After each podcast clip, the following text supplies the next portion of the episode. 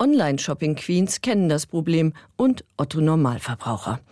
Um passgenaue Kleidung zu finden, muss man sich durch den Dschungel der Konfektionsgrößen kämpfen, die je nach Herkunftsland unterschiedlichen Systemen folgen.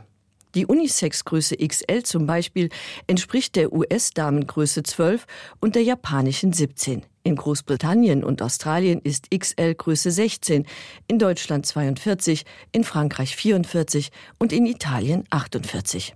Aber das ist nur eine von vielen widersprüchlichen Umrechnungen. Denn wenn man die europäische oder internationale Größentabelle zu Rate zieht, schrumpft die Unisex-Größe XL zu Größe M.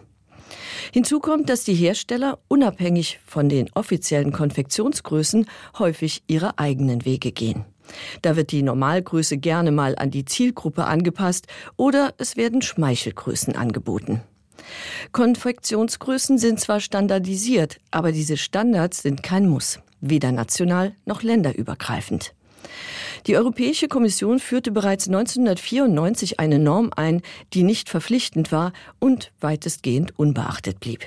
Erst unlängst im Dezember 2017 startete die EU erneut den Versuch, die europäischen Größenbezeichnungen für Konfektionsmode zu vereinheitlichen, um den grenzüberschreitenden Einkauf zu erleichtern. Der Versuch, eine verbindliche Norm einzuführen, scheiterte, es blieb bei einer Empfehlung. Als Grundlage für die Feststellung der Konfektionsgrößen dienten die Körpermaße, die in der EU ermittelt wurden. Und die zeigen gravierende Unterschiede. So sind zum Beispiel die lettischen Frauen durchschnittlich 1,70 Meter groß, während die portugiesischen Frauen im Schnitt 1,63 Meter groß sind. Neben der Körpergröße werden auch die Durchschnittsmaße von Hüfte, Taille, Brust, Armen, Beinen usw. So regelmäßig durch statistische Reihenmessungen ermittelt. An diese Messungen werden die nationalen Körpermaßtabellen und Konfektionsgrößen angepasst. Das heißt, wer von den Durchschnittswerten signifikant abweicht, hat es per se schwer, passgenaue Kleidung zu finden. In Deutschland finden derartige Messungen seit den 60er Jahren statt. Bis zu diesem Zeitpunkt hatte jeder Textilhersteller sein eigenes Größensystem. Eine Methode, die sich seit dem Übergang von der Maßschneiderei zur Konfektionskleidung bewährt hatte.